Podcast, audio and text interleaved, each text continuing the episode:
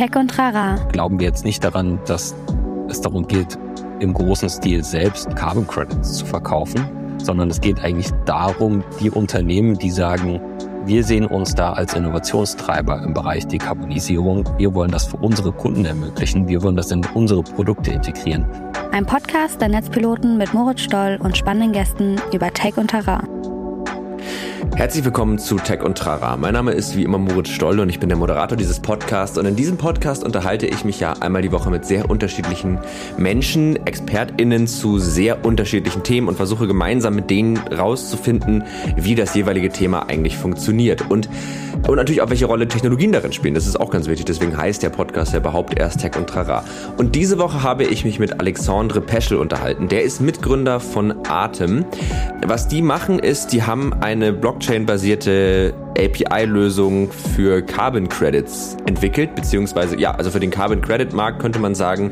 Und äh, wenn man jetzt Blockchain-basiert API hört, dann Klingt das vielleicht erstmal nach Buzzword, ist es in dem Fall aber nicht. Ich fand es tatsächlich sehr, sehr spannend, weil er mir total gut erklärt hat, wie eigentlich dieser ganze Carbon Credit Markt funktioniert. Also der Markt, in dem man sozusagen seine, seine, seine CO2-Emissionen dadurch ausgleicht, dass man diese Credits kauft, die an anderer Stelle sozusagen für Einsparungen sorgen sollen. Und die haben eben eine technische Lösung dafür entwickelt, um diesen Markt zu verbessern, diese Prozesse zu vereinfachen. Und äh, davon mal abgesehen ist Alexander auch ein super netter Typ und wir hatten einfach ein sehr angenehmes und entspanntes Gespräch.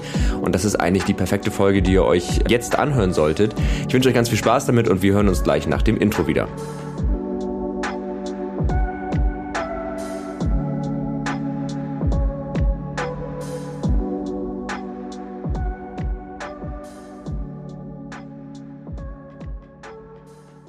Hast du früher gefilmt im Sinne von, also selber äh, Filme gemacht? Ja, also äh, ich war vorher Editor, also Cutter.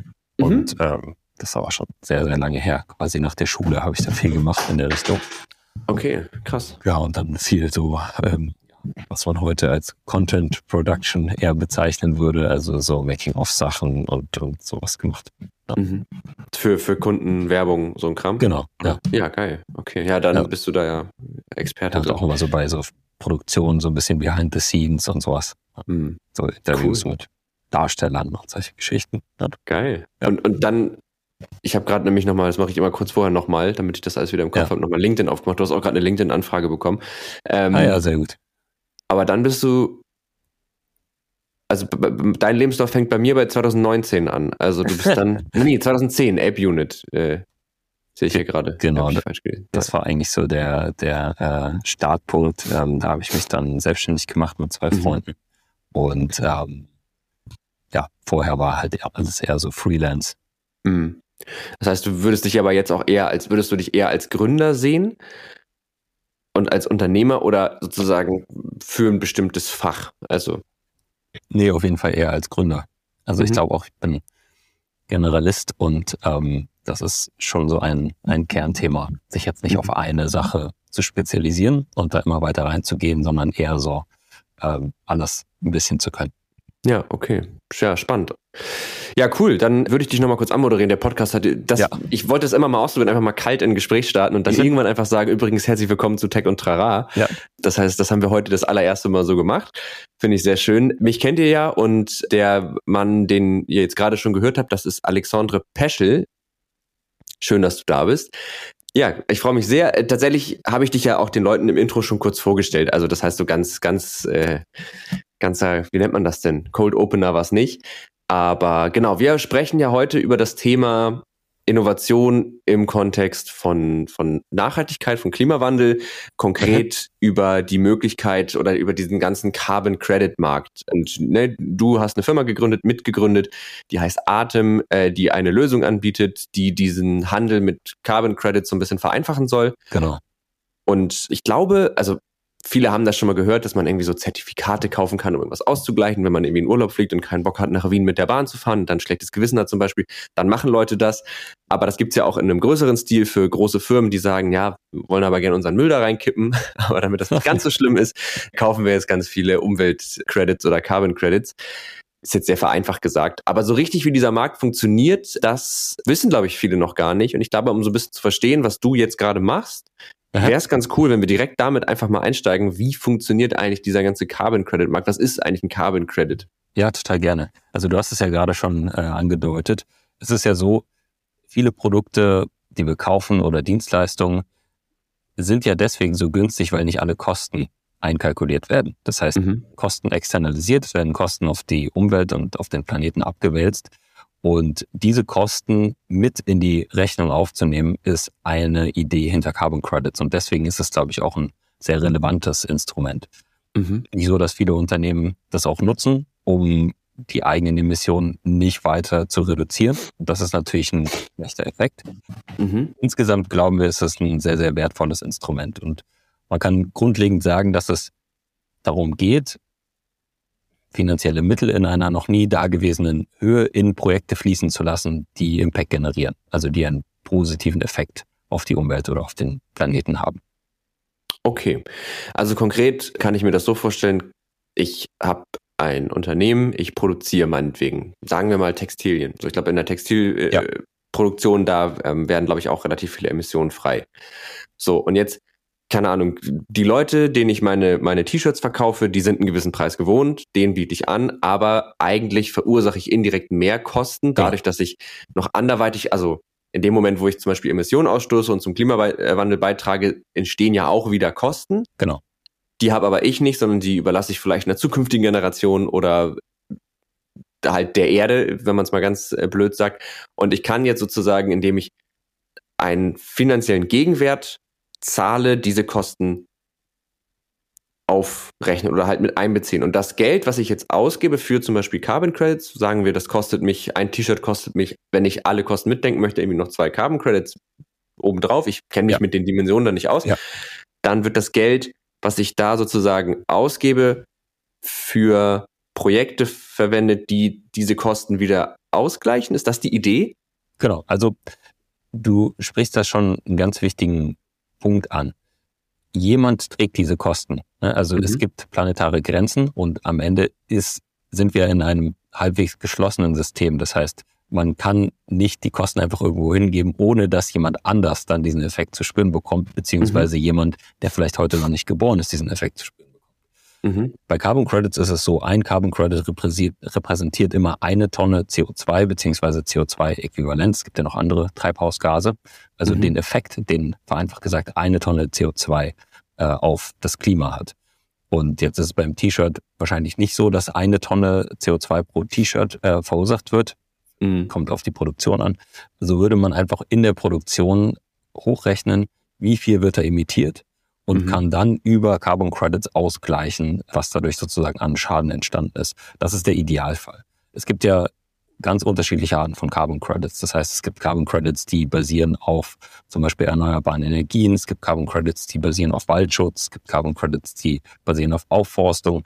Und es gibt auch neue Technologien, also neue Methoden, Carbon Credits zu generieren, die viel messbarer und damit auch viel beweisbarer sind. Also mhm. wir sind ja jetzt häufiger auf Kritik gestoßen und das ist auch in vielen Fällen sehr berechtigt. Also zum Beispiel hat man oft das Problem bei so Waldschutz, Carbon Credits, dass es ja immer ein Vergleichsszenario gibt, was hypothetisch ist. Das heißt, wenn jetzt jemand sagt, ich schütze diesen Regenwald und der wird nicht abgeholzt und damit habe ich jetzt geholfen, so und so viel CO2 nicht freizusetzen, beziehungsweise der Wald kann so und so viel CO2 wieder binden, mhm. dann ist das ja immer im Vergleich zu dem Szenario, dass der Wald abgeholzt worden wäre.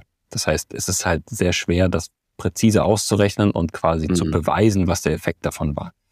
Das Verstehe. ist so eine Ungenauigkeit und da muss man auch einfach sagen, der Markt und diese Methoden, die sind noch nicht sehr alt. Das mhm. entwickelt sich immer noch. Und zu Recht gibt es da eine Menge Kritik an dem Status quo. Und das ist ja auch einer der Gründe, warum wir in den Bereich gegangen sind. Okay. Das heißt aber, also damit, also damit dieses, dieser, dieser Idee funktioniert, müssen wir sozusagen annehmen, es gibt so ein, so ein Level an oder so eine bestimmte Menge an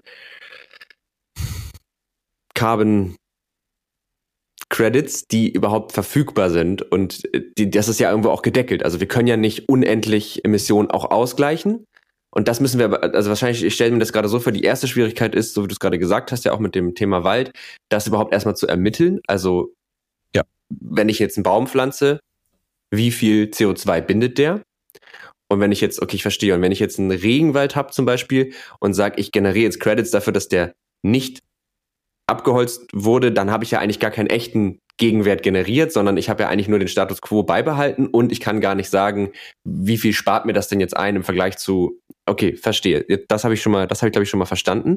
Was auch noch dazu kommt, ist so eine zeitliche Komponente, die immer schwierig mhm. einzukalkulieren ist, denn ein Carbon Credit, ähm, also zum Beispiel bei Waldschutz bezieht sich dann auf ein Jahr. Das heißt, der Wald mhm. könnte später natürlich trotzdem abgeholzt werden.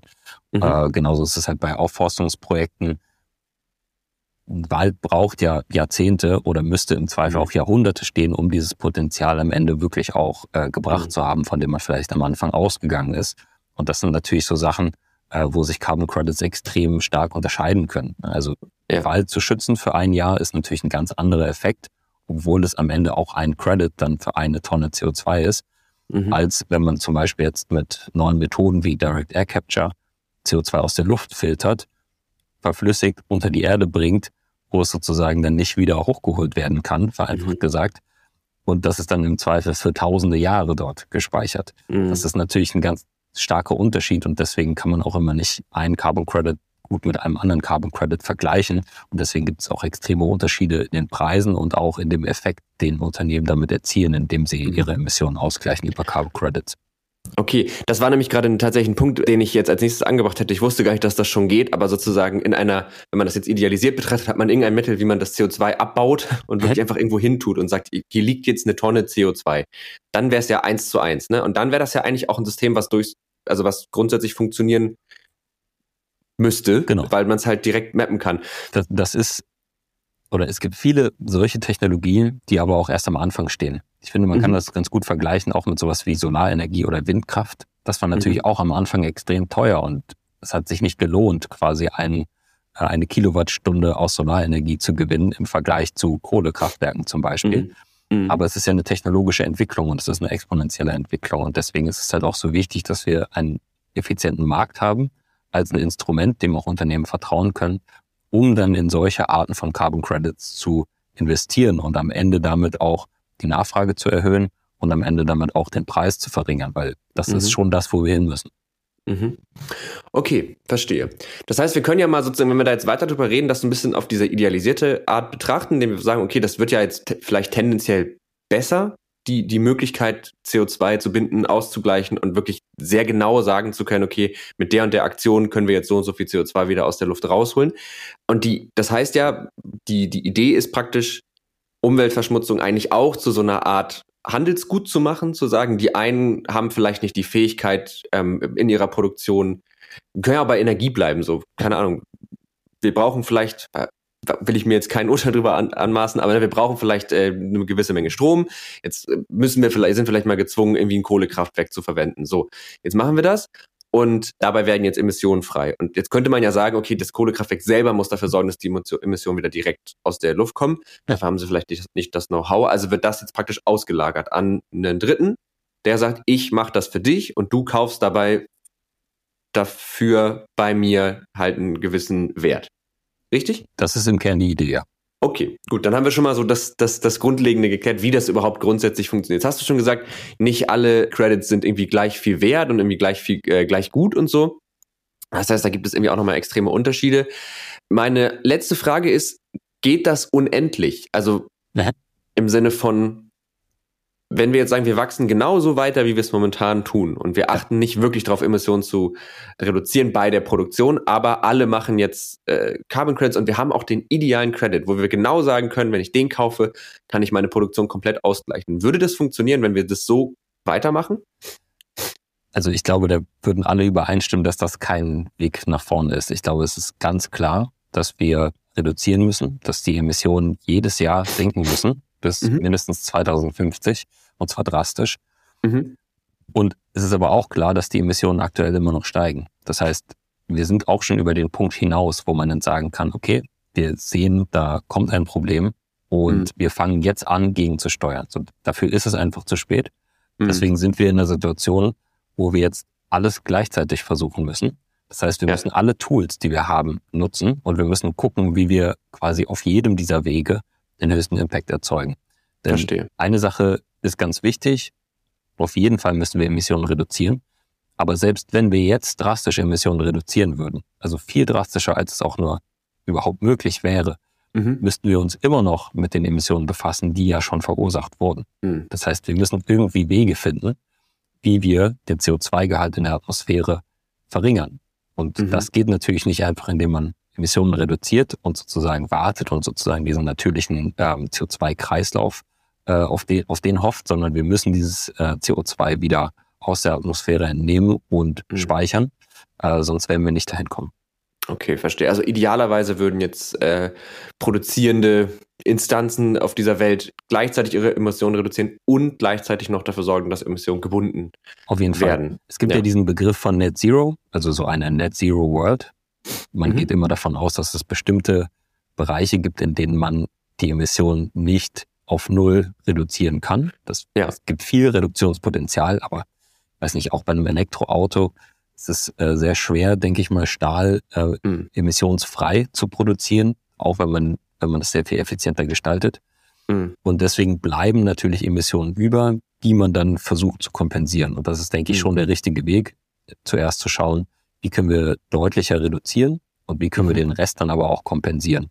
Und ja. ein Punkt ist auch ganz wichtig, wenn jeder nur auf seine eigenen Emissionen schaut und sagt, ich als Unternehmen habe jetzt so und so viele Emissionen reduziert und mhm. habe den Rest dann ausgeglichen über Carbon Credits, dann reicht es einfach noch nicht. Das ist, mhm. glaube ich, jetzt ein Zwischenschritt. Und ich glaube, es ist auch total gut zu sagen, wir müssen erstmal die eigenen Emissionen besser verstehen, wir müssen gucken, wo da Potenziale sind, wir müssen den Rest ausgleichen.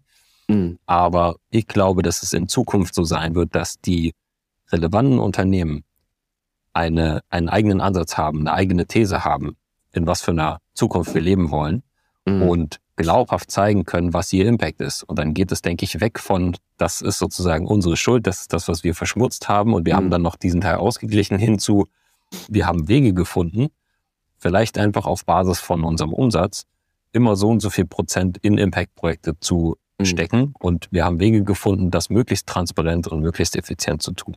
Ja, genau, das kann man ja im Großen und Kleinen machen. Also ich kenne auch Firmen, wo, wenn Leute eingestellt werden, wird für jeden Mitarbeiter ein Baum gepflanzt. So, das ist jetzt natürlich nicht das super krasse, aber auch das sind ja so ja. Ideen, ne? Und das sind auch Firmen, die selber eigentlich bis auf das, was so ein Office-Betrieb vielleicht hat, gar nicht äh, irgendwie krasse Emissionen äh, verursachen. Ja. Ja, okay, cool. Also das heißt, äh, wir haben diesen, wir haben diesen Markt. Ähm, es ist eine Stellschraube in dem Ganzen, was wir tun müssen, aber es ist halt auch eine Stellschraube, mit der wir, wenn ich das richtig verstanden habe, nicht nur das, was wir jetzt zukünftig tun, irgendwie ausgleichen können, sondern ja. auch einen Teil zumindest von dem, was schon passiert ist, ausgleichen können, indem wir vielleicht wieder CO2, was in den letzten Jahrzehnten ausgeschüttet wurde, ausgeschüttet wurde, sagt ja. man das so, emittiert wurde, ja. ja, wieder binden können, indem wir irgendwie Wälder aufforsten. Da gibt's oder halt irgendwelche anderen Möglichkeiten verwenden, also das CO2 umgangssprachlich gesagt verbuddeln. Ähm, solche Sachen können wir ja auch machen. Und um da vielleicht noch so eine ja. Größenordnung reinzugeben. Gerne. Im Moment sind wir dabei, dass wir jährlich ein paar Millionen Tonnen CO2 aus der Atmosphäre holen. Aufgrund eben von diesen Technologien, die ich angesprochen habe oder auch von Aufforstungsprojekten. Mhm. Und wir müssen aber so schnell wie möglich zu einem Stand kommen, wo wir mehrere Milliarden Tonnen pro Jahr mhm. aus der Atmosphäre holen. Das heißt, diese Gap ist relativ groß mhm. und deswegen ist es auch so wichtig, die Beschleunigung von diesen Entwicklungen ähm, voranzutreiben und zu mhm. schauen, dass wir möglichst skalierbar in der Lage sind, CO2 aus der Atmosphäre zu holen und zu binden. Okay. Ja, das klingt nach einer relativ amtlichen Aufgabe, ähm, dies, weil das ist ja eine Ver, also eine sehr große Vervielfachung dessen, was jetzt schon möglich ist, auf ja. jeden Fall. Es sind ein paar tausendfach. Ja, ja, und das ist schon, das ist schon recht ordentlich. Und jetzt haben wir schon darüber geredet, dass sich sozusagen die Methoden, um das zu tun, verbessern müssen an verschiedenen Stellen. Also da Richtig. wären einmal die, die sehr wissenschaftlichen Ansätze, so okay, wie, ne, wie genau ist der Filter gebaut, mit dem das geht? Wie können wir dafür sorgen, dass wieder mehr, keine Ahnung, die richtigen Algen im Meer sind, um CO2 zu binden und so weiter und so fort. Ähm, aber dann gibt's ja zum Beispiel auch das, und da würde ich jetzt ein bisschen zu dem äh, kommen, was, was äh, du oder was ihr macht, ähm, die Möglichkeit daran zu arbeiten, wie man das zum Beispiel Unternehmen vereinfacht und verkostengünstig für diesen Ausgleich zu sorgen. Ob Absolut. das jetzt ist, um die eigenen Emotionen auszugleichen oder so charity-mäßig auch die von anderen. Was ist denn, also die Firma heißt ja Atem, was ist denn die, die Rolle von Atem in diesem Markt, den wir gerade so umrissen haben? Also vielleicht als Einstieg dazu noch kurz zu dem Markt selbst, denn mhm. dieser Markt ist jetzt über einige Jahre gewachsen. Es gibt mhm. äh, viele verschiedene Akteure, die unterschiedliche Rollen haben und insgesamt kann man sagen, dass der Markt extrem intran intransparent ist. Mhm. Er wird sozusagen dominiert von, von wenigen Akteuren, die einen großen Einfluss darauf haben, was für Carbon Credits herausgegeben werden. Und es gibt einfach viele, die ein Geschäftsmodell haben, was auf dieser Intransparenz basiert. Das heißt, mhm. es gibt sehr viel Over-the-Counter-Transaktionen. Das äh, bedeutet, dass man als Käufer nie genau weiß, habe ich jetzt einen guten Preis bekommen oder hat mhm. jemand mehr oder weniger für das gleiche Asset bezahlt. Und das führt oft dazu, dass Unternehmen nicht all in gehen, dass sie nicht vertrauen, dass sie nicht sozusagen eine eigene Haltung dazu entwickeln und voranschreiten wollen, sondern dass viel ausgelagert wird an Berater, Standards, die am Ende dann aber auch wieder unter schwerer Kritik stehen. Es gab jetzt diese Artikel in der Zeit und im Guardian, die äh, vorgerechnet haben, dass viel von diesen Waldschutzprojekten sehr fragwürdig ist. Mhm. Und am Ende, glaube ich, sind alle diese Zweifel natürlich Blocker auf dem Weg dahin, wo ja. wir hin müssen. Und ja. was jetzt passiert ist vor ungefähr anderthalb Jahren, ist, dass man Carbon Credits tokenisiert hat. Das heißt, man hat aus so einem Credit in einer zentralen Registry, also in einer Datenbank von einem dieser Anbieter, der dann Gatekeeper ist, der im Prinzip einen bezahlten Account verlangt, damit man darauf zugreifen kann. Ja. Daraus einen Token erstellt, der quasi frei handelbar ist, der für alle zugänglich ist, der also in seiner technischen Struktur Open Source ist äh, mhm. und damit ganz andere Möglichkeiten beinhaltet. Was wir glauben bei Atem und was wir auch als unsere Rolle sehen, ist auf der einen Seite ein Aggregator zu sein, das heißt für verschiedene Arten von Tokens, verschiedene Arten von Carbon Credits, wiederum so der eine Punkt zu sein, mit dem Unternehmen dann zugreifen können auf ganz unterschiedliche Standards. Also mhm. das, das einfach machen, im Prinzip diesen Markt zu navigieren. Und das andere ist, dass wir glauben, dass Carbon Credits viel stärker in Unternehmensprozesse integriert werden müssen. Mhm. Im Moment ist es oft so, es gibt Nachhaltigkeitsabteilungen, die so ein bisschen verloren neben dem eigentlichen Business dafür kämpfen, dass das Unternehmen sich vielleicht einen nachhaltigen Anstrich gibt oder mit den, in den Möglichkeiten, die sie haben, viel Impact erzeugt. Mhm. Aber ich bin überzeugt davon, dass es in Zukunft ein entscheidender Faktor sein wird, dass Unternehmen dieses Thema quasi im Kern berücksichtigen und das Teil wird von den eigentlichen Unternehmensprozessen, genauso wie andere Rohstoffe äh, Teil sind vom Unternehmensprozess, dass mhm. das Teil ist vom, vom Procurement und so weiter.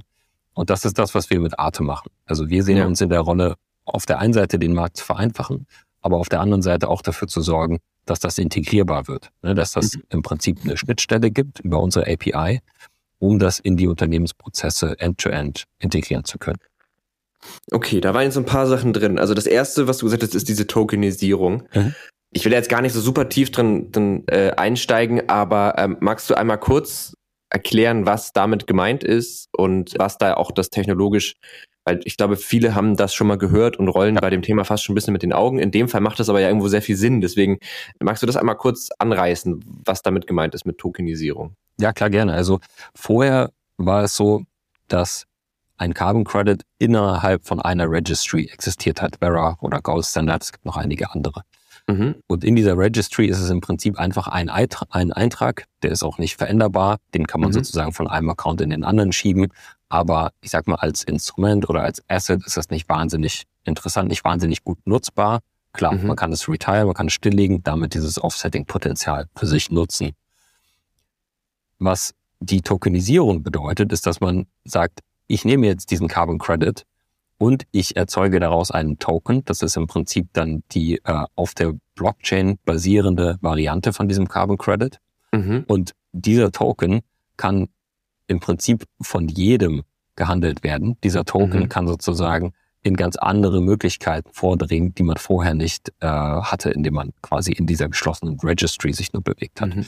Das heißt, es wird auch zum ersten Mal sowas möglich wie eine Echtzeit-Preisfindung. Das heißt, man mhm. kann dann Token-Pools bilden, man kann sagen, bestimmte Arten von Carbon Credits sind in diesem Pool und es gibt einen Preis, der sich in Echtzeit aus Angebot und Nachfrage generiert und mhm. nicht mehr diese Interaktion mit einem Broker, mit einem Käufer, der sagt, naja, ich mache dir schon einen guten Preis, ich schicke dir dann mal ein Angebot. Mhm. Und das beschleunigt halt diese ganzen Transaktionen. Man muss sich vorstellen, noch dieser eine Punkt, mhm. dass dieser Markt extrem langsam war. Das heißt, wenn jemand Carbon Credits kaufen wollte, dann vergehen oft Tage oder Wochen, bis am Ende diese Transaktion umgesetzt wurde. Weil das wirklich so ist, dass dann einer den anderen anruft, dann werden Mails hin und her geschickt, dann werden mhm. Angebote mhm. eingeholt, dann werden sozusagen äh, Gebote abgegeben, geguckt, ob sie angenommen werden und so weiter und so fort. Und das ist halt zum ersten Mal mit tokenisierten Carbon Credits möglich, dass man quasi instant mit diesen Tokens interagiert, dass man quasi instant diese Carbon Credits handeln kann und auch instant retiren kann. Okay, also um es nochmal in ganz, falls man wirklich noch nie was davon gehört hat, ich kann euch übrigens, wir verlinken euch nochmal die Folge mit Patrick Tobler, ähm, da haben wir dieses NFT-Blockchain-Thema so ein bisschen grundlegender mal aufgerollt. Aber um es ganz kurz zusammenzufassen, also dieser Token ist praktisch ein Objekt, das nicht mehr nur in, bei in irgendeinem Eintrag hat bei einem konkreten Anbieter, sondern dass zwischen verschiedenen Anbietern und so auf dieser Blockchain gehandelt werden kann. Und das macht es sehr, sehr viel zugänglicher. Ich habe jetzt noch zwei Verständnisfragen. Die eine ist, wenn ich jetzt ein, keine Ahnung, ich baller jetzt eine Tonne CO2 raus, kaufe jetzt von dir einen Token. Mhm. Dann habe ich meinen Token, meinen Carbon Credit Token. Mhm. Kann ich den jetzt weiterverkaufen? Weil das, eigentlich müsste der sich ja. doch in dem Moment, wo ich ihn dann kaufe, deaktivieren, weil ich habe ja jetzt, also ich habe ja den Gegenwert jetzt aufgebraucht. Es gibt zwei Schritte und das ist auch genauso wie in dem bisherigen Kabelmarkt. Mhm. Man kann diesen Credit kaufen, man kann dieses CO2-Zertifikat kaufen, man kann es auch weiterverkaufen, aber es kann nur einmal stillgelegt werden. Und indem okay. es stillgelegt wird, nutze ich im Prinzip dieses Offsetting-Potenzial für mich, kann meine Emissionen damit offsetten. Okay. Also, okay, perfekt. Also das heißt, ich, ich, ich kaufe den, ich könnte den dann weiterverkaufen. Also zum Beispiel könnte sich eine Firma am Anfang 200.000, wahrscheinlich sehr teuer, aber ja. Äh, Credits kaufen und am Ende des Jahres sagen sie, ach so, guck mal, wir haben jetzt aber nur die Hälfte verbraucht, dann verkaufen wir die andere Hälfte jetzt weiter. Ganz genau. Das, oder wir offsetten die jetzt einfach alle und dann und haben wir was Gutes getan. Ganz genau. Und die Preise steigen auch und fallen. Das bedeutet auch, dass man natürlich als Unternehmen gucken kann, mhm. dass man dann vielleicht auch kauft, wenn es günstig ist. Und so, ja, das im Prinzip auch wie ein Investment behandelt. Mhm. Ich glaube, was, was auch ganz ja. wichtig ist, dass wir brauchen halt dieses Investment von Unternehmen. Ne? Wir brauchen diese Vorfinanzierung, um die Technologie mhm. voranzutreiben. Das heißt, immer abzuwarten, wie der Markt sich entwickelt, ist kein wahnsinnig guter Weg nach vorne. Mhm. Da zielt auch meine nächste Frage drauf ab. Du hast ja gerade gesagt, Preis dieser Tokens werden durch Angebot und Nachfrage bestimmt und das lässt sich über diese Blockchain-Lösung noch besser realisieren. Hm, warum das jetzt so ist, keine Ahnung, aber nehme ich erstmal einfach hin. Aber jetzt ist meine, mein Gedanke gerade, es geht doch bei dem ganzen Thema eigentlich darum, keine Ahnung, also wenn ich ein Produkt herstelle Nein. und einen gewissen Preis mache, dann kann ich das ja oft nur machen, weil ich zum Beispiel die Kosten der Emissionen nicht mit einrechne. Das ist ja die Grundidee von dem Carbon-Markt. Ja. Und wenn ich jetzt, also dann müssten doch eigentlich, müsste sich doch der Preis eines Carbon Credits an den Kosten orientieren, die das dann effektiv hat. Oder habe ich da gerade was falsch verstanden? Weil so bin ich ja wieder in so einer Spekulations, äh, in so einem Spekulationsbereich. Und wenn man das jetzt weiterdenkt und ich kaufe einen Carbon Credit unter dem Wert dessen, was da eigentlich getan wird, ja. Dann müsste ich doch diese Kosten an anderer Stelle wieder ausgleichen, wenn man das konsequent zu Ende denkt. Oder ist das jetzt ja, also Der ursprüngliche Preis für den Carbon Credit ist ja vereinfacht gesagt das, was es gekostet hat, um diese Maßnahme umzusetzen. Ja. Als Aufforstung zum Beispiel. Ja. Aber sowohl jetzt in dem bisherigen Markt als auch in dem Blockchain-basierten Markt gibt es natürlich nicht nur verschiedene Arten von Carbon Credits, sondern auch verschiedene Stufen, wie der gehandelt werden kann. Das heißt, mhm. es gibt jemanden, der das vielleicht vorfinanziert, der das dann sehr günstig sozusagen erstmal ermöglicht, dieses Projekt, der dann mhm. aber auch damit spekuliert, dass er das teurer weiterverkaufen kann. Mhm. Es gibt viele Broker, also auch die South Poles und Climate Partners dieser Welt, quasi eigene Portfolios von Carbon Credits dann zusammenstellen, um daraus ihre Kunden zu bedienen, die natürlich alle ein Interesse daran haben, irgendwie günstig einzukaufen und für möglichst viel weiter zu verkaufen. Das heißt, mhm. klar, wie viel es gekostet hat, diese Maßnahme umzusetzen, ist erstmal das, was es gekostet hat. Aber mhm. am Ende ist natürlich, je mehr jemand dafür bereit ist zu bezahlen, desto mehr ist der Carbon Credit auch wert. Und ich glaube, ein ganz wichtiger Punkt, den wir auch in dem Blockchain-basierten Markt sehen, ist, dass ein Carbon Credit wird zum ersten Mal zu einem dynamischen Asset, könnte man sagen.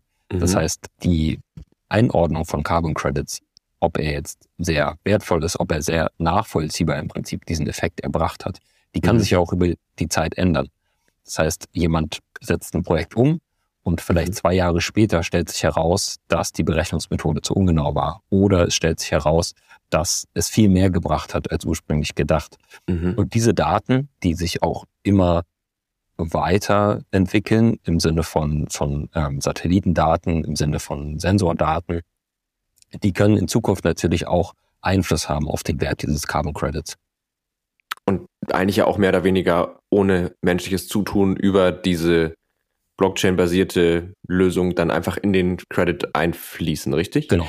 Okay, das verstehe ich. Also das, das, da, da sehe ich den, den, den Punkt total. Ich habe das jetzt gerade so verstanden, dass es dann halt auch ein Spekulationsobjekt ist und sich so ein bisschen von dem echten Wert wieder löst. Und da habe ich mich kurz gefragt, ob das dann nicht eigentlich ein bisschen das, die Grundidee wieder attackiert.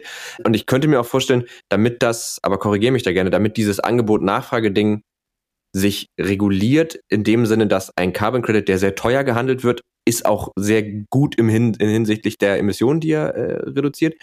Und ein Carbon Credit, der sehr günstig ist, scheint schlecht zu sein. Das äh, funktioniert ja nur dann, wenn die Leute, die, also wenn sich Angebot und Nachfrage auch nach diesen Kriterien richten. ja, genau, klar. ja. Also wenn, wenn ich, wenn ich sage, ich will den, ich will die guten Credits und es könnte ja auch Firmen geben, die sagen, ja, ich will die ganzen billigen Credits, weil dann, das checkt ja keiner und dann haben wir hier geil ordentlich Credits reingeballert und können das irgendwie ja. auf unsere Website schreiben aber effektiv äh, wissen die auch, also was ja, passiert, wenn das Firmen, sozusagen so. Ja, ja. Diese Firmen gibt's auf jeden Fall. Und ähm, ja. ich denke, die stehen auch mehr und mehr in der Kritik.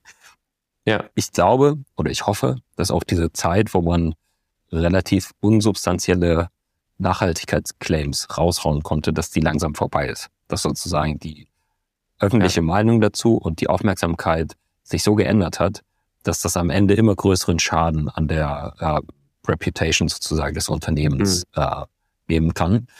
Und ein wichtiger Punkt oder ein, ein Grundproblem sozusagen von Unternehmen, die einfach besonders günstig Carbon Credits kaufen, ist oft das Thema Additionality. Also da geht es einfach darum, wäre diese Maßnahme auch umgesetzt worden, ohne dass daraus Carbon Credits erzeugt worden wären. Ne? Man hat sowas mhm. viel bei erneuerbaren Energieprojekten. Wenn jetzt irgendwo mhm. ein Staudamm gebaut wird, um Energie zu erzeugen, dann ist es halt sehr schwer glaubhaft zu beweisen, dass der Staudamm nicht gebaut werden würde, ohne diese Carbon Credits Produktion, die dann zusätzlich nochmal Geld mhm. für dieses Projekt erzeugt. Und ähm, mhm. so ist es so, dass es viele zweifelhafte Credits gibt. Also gerade auch viele Fluglinien sind da in der Kritik, ähm, weil sie ja diese sehr günstigen Carbon Credits benutzen, um dann sagen zu können, äh, sie haben ihre Emissionen ausgeglichen, aber das ist eigentlich nicht haltbar. Okay. Und aber bei der Einordnung von, ich nenne selbst jetzt sehr binär, aber guten oder schlechten Carbon Credits, das wäre auch was, wo ihr, wo Atem dann hilft und versucht, das irgendwie zugänglicher zu machen. Ja, also ich würde sagen, wir sehen uns eher als die, die versuchen, diese Trades effizienter zu machen und diesen Markt mhm. voranzubringen. Ich glaube, mhm. es ist nochmal ein ganz eigener Bereich, zum Beispiel so Carbon Credit Rating zu machen und zu mhm. entscheiden, welche Methoden jetzt im Vergleich zu anderen wie gut und schlecht sind. Es gibt ja auch äh, Unternehmen, die jetzt ähnlich wie zum Beispiel Moody's äh, so Rating anbieten für Carbon Credits. Und mhm. das sehe ich dann eher bei denen. Und ich glaube auch generell ist der Markt, wie er sich entwickeln muss, so, dass es mehr Parteien gibt, die auf eine Sache spezialisiert sind und dadurch auch weniger Interessenskonflikte entstehen. Das heißt, mhm. dass es im Prinzip viele gibt, die einen Beitrag leisten, aber auch austauschbarer sind und sozusagen nicht mehr so, dass der ganze Markt oder ein großer Teil des Marktes auf ihnen basiert. Mhm. Okay, ja, das passt ja auch so zu dieser Tokenisierung und so. Verstehe. Also für mich zeichnet sich so ein Bild, dass das, dass das grundsätzlich eine sehr, sehr gute Idee ist, dass es noch nicht so ganz rund ist und dass es da auf jeden Fall auch noch Verbesserungspotenzial gibt, auch in der Art, wie diese Credits verwendet werden. Ich verstehe Absolut. aber auch, dass euer Ansatz wirklich der ist, ihr setzt jetzt erstmal an der Effizienz an und an der an der Einfachheit. Und da würde ich auch gerne drauf kommen, weil ich glaube, auch da hilft es, sich das mal vorstellen zu können, weil wir reden hier ja in der Regel von großen Unternehmen mit ja. 500, 600 mehr Mitarbeitern ja. und jetzt nicht von einem kleinen Startup oder irgendwie so einer 10 Mann, 10 Personen Bude. Und in diesen Firmen, du sagst, das soll in die Businessprozesse eingeflochten werden. Das heißt, wahrscheinlich im übersetzten Sinne viel so automatisiert passieren, ne? Also so wie Fall. das ist, keine Ahnung, wenn ich wenn HR irgendwie eine neue Person einstellt, dann wird irgendwo ein Event getriggert, dann wird schon mal der Vertrag per Mail an den Geschäftsführer übermittelt und dann kann der einfach nur noch seine Unterschrift draufsetzen, auf den Button klicken und dann geht das automatisch raus zu der Person. Das wäre ja so ein automatisierter Business-Prozess. Ja. Oder ist jetzt ein schlechtes Beispiel, weil da werden nicht so viele Emotionen frei. Wenn ich ein Flugticket kaufe, ja. Dann werden ja im Hintergrund auch viele Dinge, dann werden irgendwelche Reservierungen irgendwo eingetragen, dann wird das in irgendwelche Statistiken übernommen. Daraus kann man dann ja auch zum Beispiel, also ne, für Buchhaltung, Finanzen, da geht ja ganz viel. Und da in diese Prozesse soll das automatisch rein integriert werden. Genau, das ist das, Hast, das Ziel. Okay. Hast du da Beispiele, wo das schon passiert, von denen du sprechen kannst? Also es gibt eine Menge Unternehmen, die das noch nicht auf so eine integrierte Art und Weise machen, aber die eigene Teams haben, die das im mhm. Prinzip noch manuell machen. Das heißt, mhm. zum Beispiel jetzt ein Autohersteller, der sagt, eine bestimmte Modellreihe soll CO2-neutral gebaut werden. Dann mhm. ist für die natürlich relativ klar, was das bedeutet. Es muss eine Strategie geben, welche Carbon Credits dem zugrunde liegen sollen. Und mhm. du brauchst dann angepasst an die Produktionskapazitäten, die dafür genutzt werden, natürlich immer wieder hast du einen anderen Demand, hast einen anderen Bedarf für Carbon Credits. Mhm. Und das muss im Prinzip kontinuierlich gesourced werden. Und wir glauben aber, dass dieses Manuelle am Ende ein Punkt ist, der den Markt auch zurückhält. Das ist ein Punkt ist, der dafür sorgt, mhm. dass wir nicht diese Skalierung im Moment sehen oder dass sie auf, in den aktuellen Systemen sozusagen schwer denkbar ist. Und äh, mhm. deswegen setzen wir da an. Ich glaube, okay. Also der Markt ist einfach noch relativ jung. Also Rob von Tucan, das ist eines dieser Projekte, die im Prinzip diesen ganzen Tokenisierungsbereich angestoßen haben, hat mal gesagt, it's still early days, the first computer was not an iPhone 14. Und ich glaube, das ist mhm. ein, ein ganz guter Ansatz, einfach zu sagen, es gibt halt viele Themen, die gelöst werden müssen und die liegen nicht nur in den Carbon Credits selbst, sondern die liegen auch in dem Carbon Credit Management, also in der Art, mhm. wie Unternehmen damit interagieren, wie die Prozesse aussehen, dass sie Carbon Credits auswählen, kaufen, halten, stilllegen und im Prinzip diesen ganzen Punkt auf eine Art und Weise zu gestalten, dass das eben auch in einer tausendfachen Skalierung denkbar ist und nicht, mhm. dass man sagt, okay, wir haben jetzt hier zehn Leute im Sourcing-Team und es ist im Prinzip gar nicht vorstellbar, dass man das dann, also man kann das Team dann nicht mal tausend vergrößern, so, mhm. um die Effizienz zu steigern. Man braucht andere Prozesse, um das machen zu können. Ja, okay. Und die Vision wäre, keine Ahnung, im SAP ich habe immer noch nicht so zu 100% verstanden, was SAP eigentlich ist, aber es ist irgendwie so ein Enterprise. Eigentlich alles kann man damit irgendwie abbilden, gefühlt. Wird irgendwas äh, bewegt, getriggert, was auch immer und eure API ist da eingebunden und dann werden automatisch die entsprechenden Carbon Credits gekauft, um das auszugleichen oder so weit auszugleichen, wie man es halt will. Ja. So dass ich mich da eigentlich, ich brauche keine Person mehr, die sagt, aha, was hatten wir denn diesen Monat an Emissionen? Okay, dann kaufe ich jetzt die entsprechenden äh, Carbon Credits. Das ist ein gutes Beispiel. Also jemand wie SAP ist ein spannender potenzieller Partner für uns. In mhm. diesen Tools, in diesen Prozessen, in diesen Enterprise Software Lösungen wird ja zum mhm. Beispiel auch Procurement gemacht. Da werden sozusagen einfach intern Order äh, generiert, die dann wiederum mhm. von verschiedenen Anbietern ähm, bedient werden können. Und mhm. diese ganze Organisation dahinter, dieses Bieten, dieses Kaufen, dieses äh, Rausgeben von Ordern, das ist was, was wir, glaube ich, auch mit Carbon Credits sehen werden in der Zukunft. Und am Ende ist es so, dass wir als Atem nicht glauben, wir werden sozusagen das perfekte Interface sein im Sinne von, da sitzt jemand und hat im Prinzip eine Art Carbon Credit Online Shop vor sich, mhm. sondern wir glauben, wir sind ein Enabler. Wir glauben, dass diese Schnittstelle, die wir bieten, es dann jemandem wie SAP ermöglicht, diese Sachen zu integrieren in ihre Tools und Services. Mhm. Und mhm. das ist so die Richtung, in die wir gehen.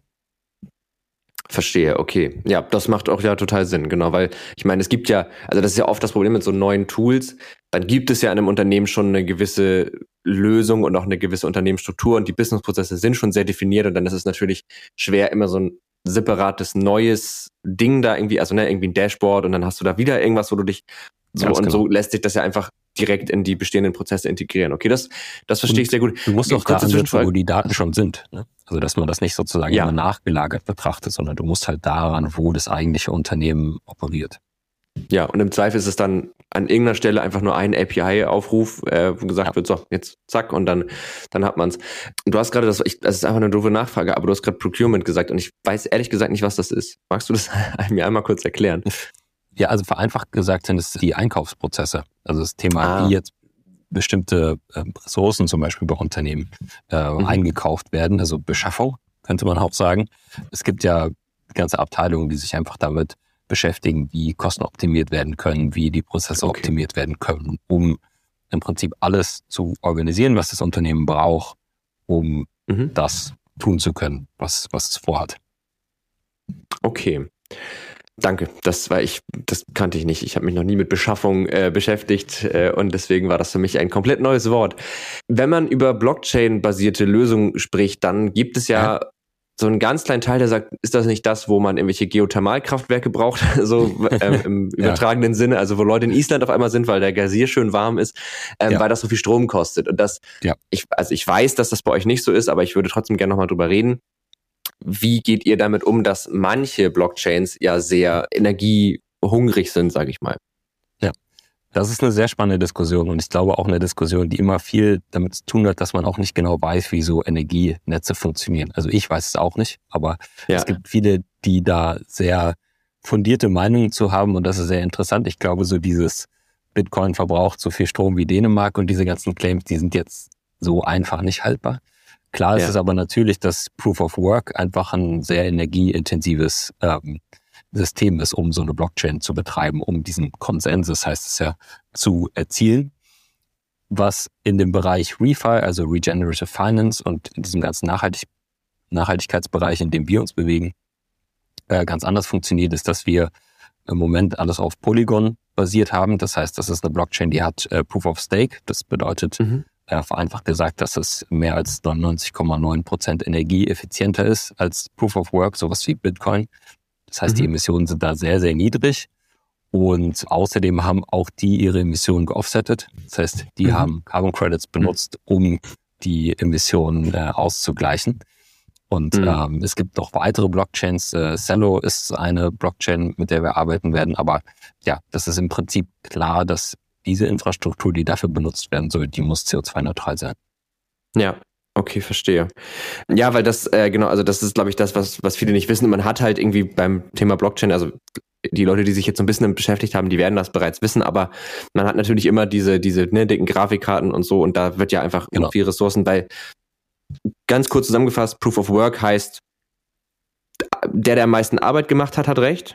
So, und Konsens hast du ja auch gerade kurz angerissen, dadurch, dass Blockchains dezentral sind, müssen alle Beteiligten irgendwie einen Weg finden, sich darüber zu einigen, was jetzt richtig und was falsch ist, damit niemand da bescheißen kann. Und ja. das kann man darüber machen, wer am meisten arbeitet.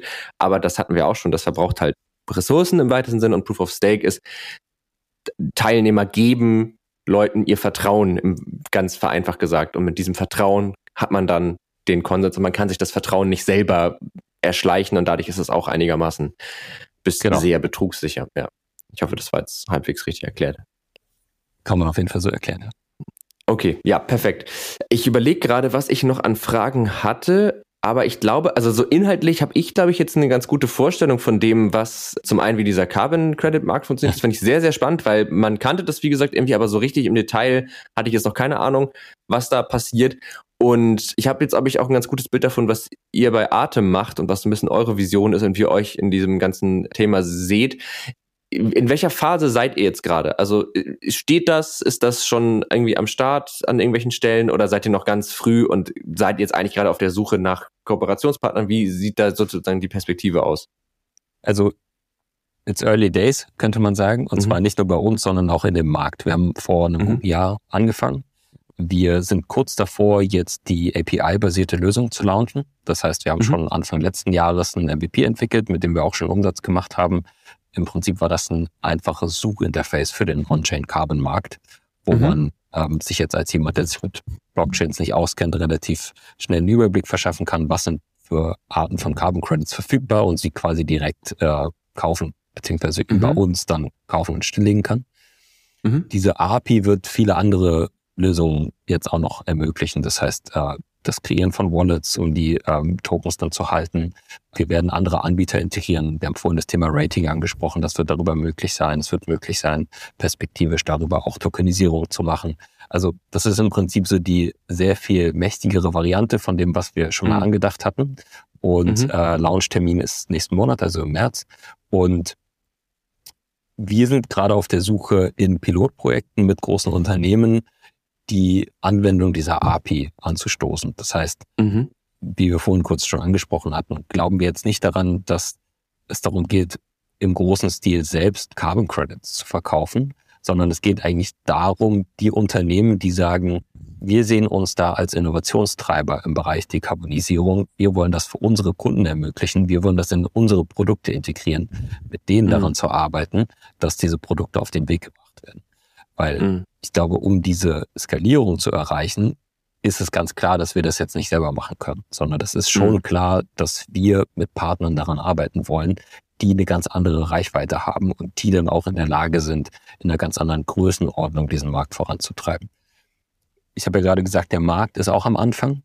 Als wir mhm. angefangen haben letztes Jahr, sah es so aus, als würde sich alles extrem schnell entwickeln.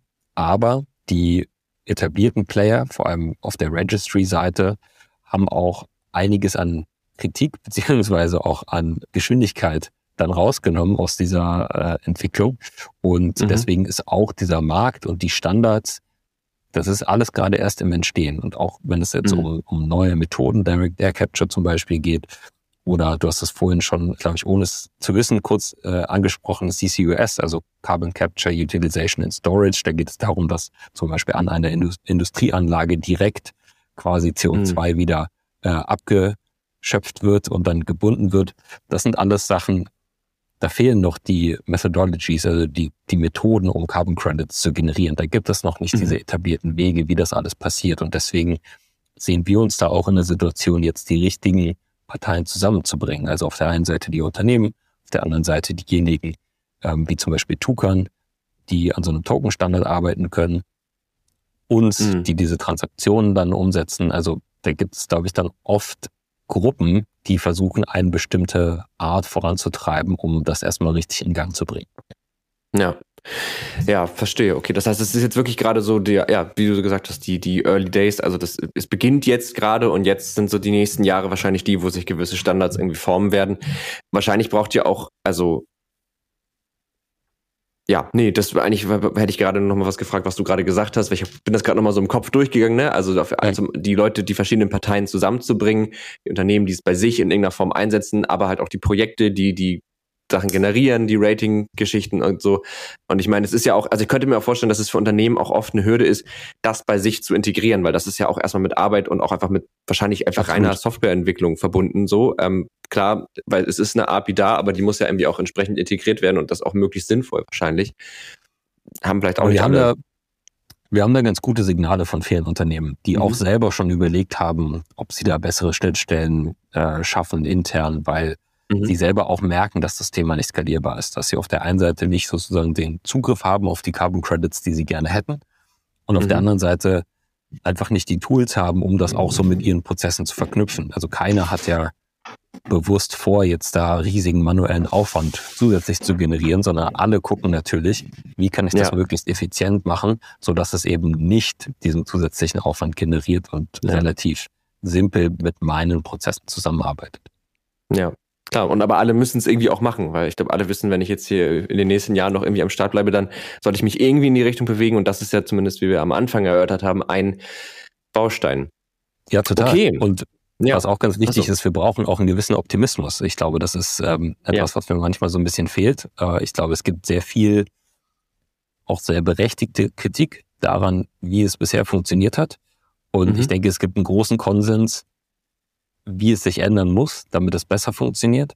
Aber mhm. mir fehlt da manchmal so ein bisschen dieser, dieser Blick nach vorne, weil, also, es hört sich vielleicht traurig an, aber was sind die Alternativen? Ne? Also nur weil man mhm. quasi nicht, nicht einverstanden ist damit, wie dieses Werkzeug funktioniert, wenn jemand einen besseren Vorschlag hat, dann auch immer her damit. Aber ich glaube, wenn man sich ja. jetzt mal relativ nüchtern anschaut, was haben wir denn für Werkzeuge?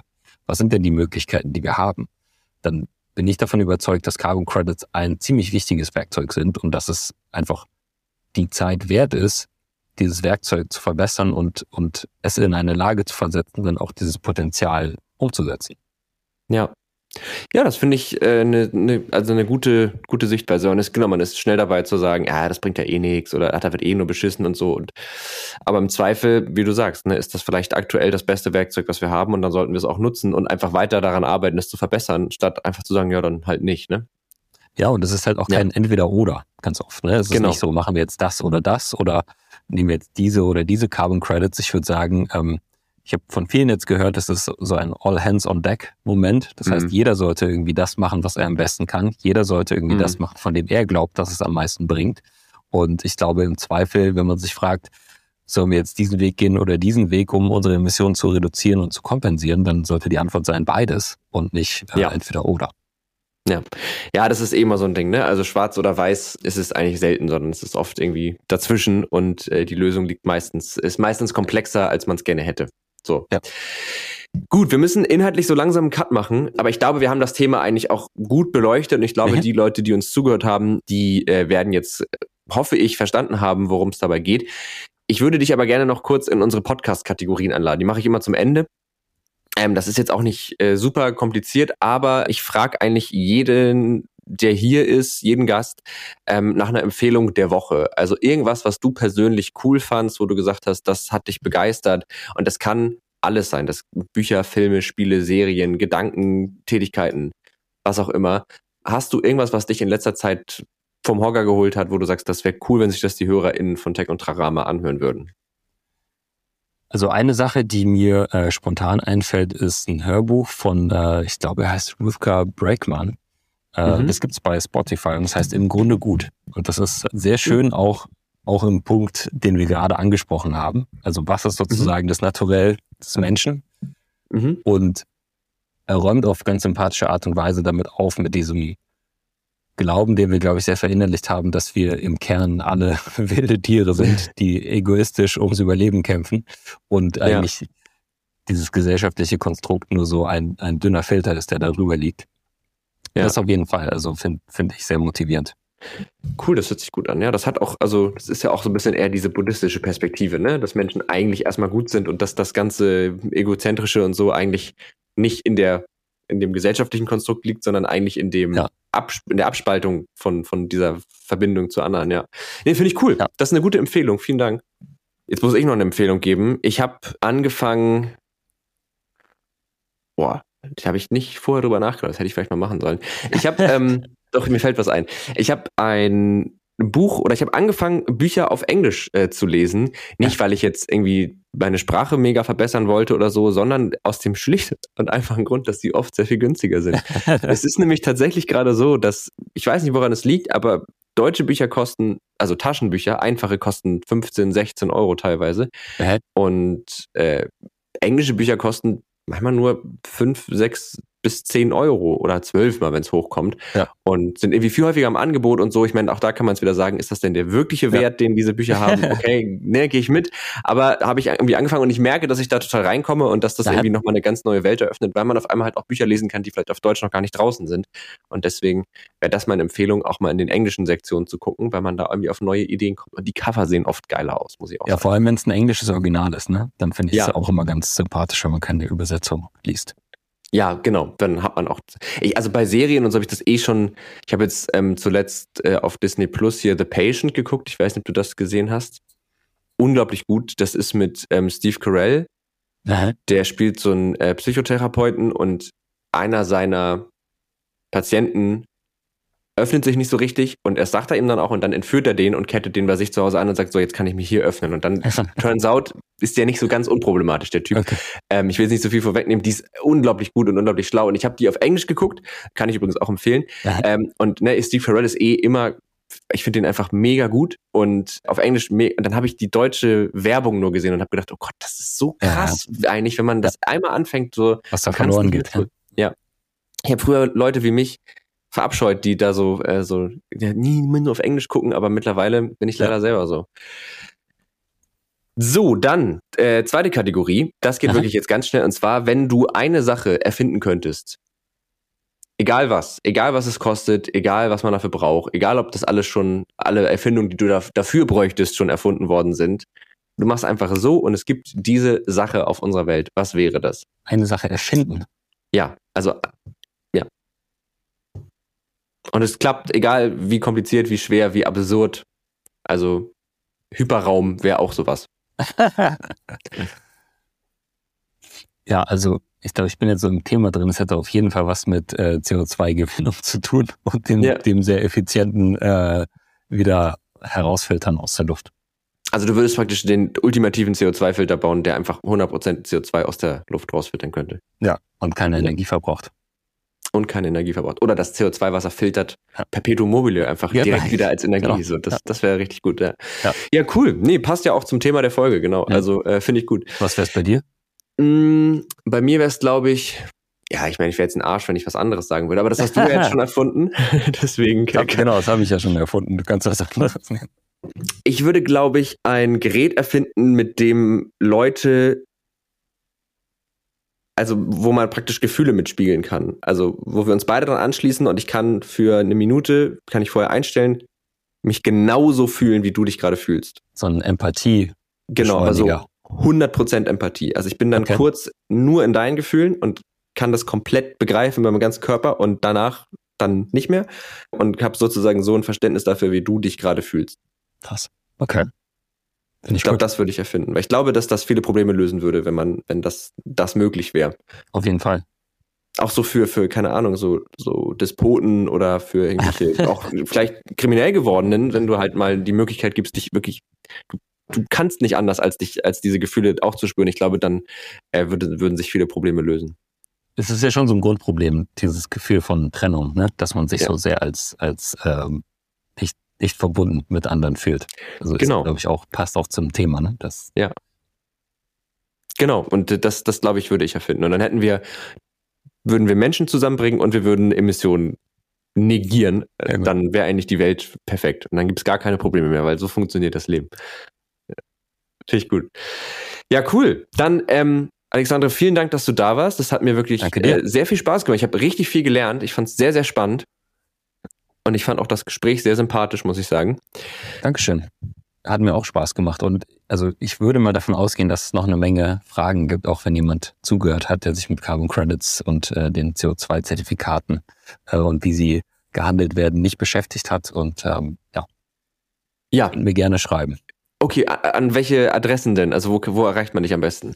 Also die Company findet man unter atem.earth, mich mhm. unter alex.atem.earth oder einfach auf LinkedIn. Okay. Atem.earth oder alex at atem.earth oder LinkedIn. Alexandre Peschel. Schreiben wir, packen wir alles in die Shownotes. Hm, genau, falls ihr noch Fragen an uns habt, könnt ihr das natürlich wie immer auch, äh, könnt ihr die wie immer auch stellen an techundtrara.netzpiloten.de oder einfach an mich direkt, entweder auch LinkedIn oder auf Twitter an der unterstrich Smartyman, beziehungsweise an Tech ja. Ich erzähle das momentan jede Folge. Ich habe früher habe ich sehr gerne Smarties gegessen. Daher der Name. Aha. Also mit früher meine ich mit 14. Und dann ja. kam, kam, irgendwann so die Zeit, wo du dir halt Gamertags überlegen musstest. Ja. Und dann war so, ja, Smarty-Mann, weil ich bin ja, ich identifiziere mich als Mann und ich esse gern Smarties, liegt auf der Hand. Und ich habe lange Zeit anders geheißen, aber ich habe jetzt angefangen mit Freunden, also schon vor einem Jahr, ein Game wieder zu spielen, was ich damals halt angefangen habe, League of Legends. Und die nennen mich irgendwie dann immer so spaßeshalber, Smarty, Mann, mach mal das und das. Und es hat sich so etabliert, dass ich dachte, ich fühle mich mit diesem Namen ja. so wohl. Das fühlt sich gut an, so genannt zu werden. Und dann dachte ich, na, dann heiße ich jetzt auf Twitter auch wieder so. Kommst du ähm, nicht mehr raus. Ich komme da nicht mehr raus, nein, ja. ich äh, heiße jetzt so. Wenn ihr äh, das euch das unangenehm ist, an der unterstrich Smartyman zu schreiben, könnt ihr auch einfach an Tech und Trara schreiben oder an Netzpiloten. Da findet ihr sozusagen die Firmen und offiziellen Accounts natürlich auch. Das könnte so. auch der Schlaue heißen. The Smarty Man oder so, ne? Smart Eye Man, ja. Ja, ich habe, ja, stimmt, ja. Ich habe auch eine Zeit lang Smarty Esser geschrieben, aber da haben immer alle Leute nur Smartieser gelesen und dann hat sich's, äh, ja. Das Gehirn eines 14-Jährigen ist halt ein bisschen im Umbau begriffen, ne?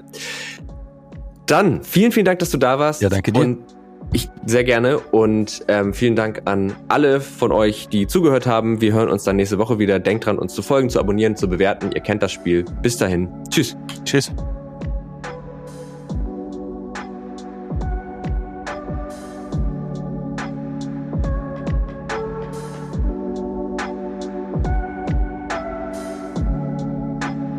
Tech und Trara, ein Podcast der Netzpiloten mit Moritz Stoll und spannenden Gästen über Tech und Trara.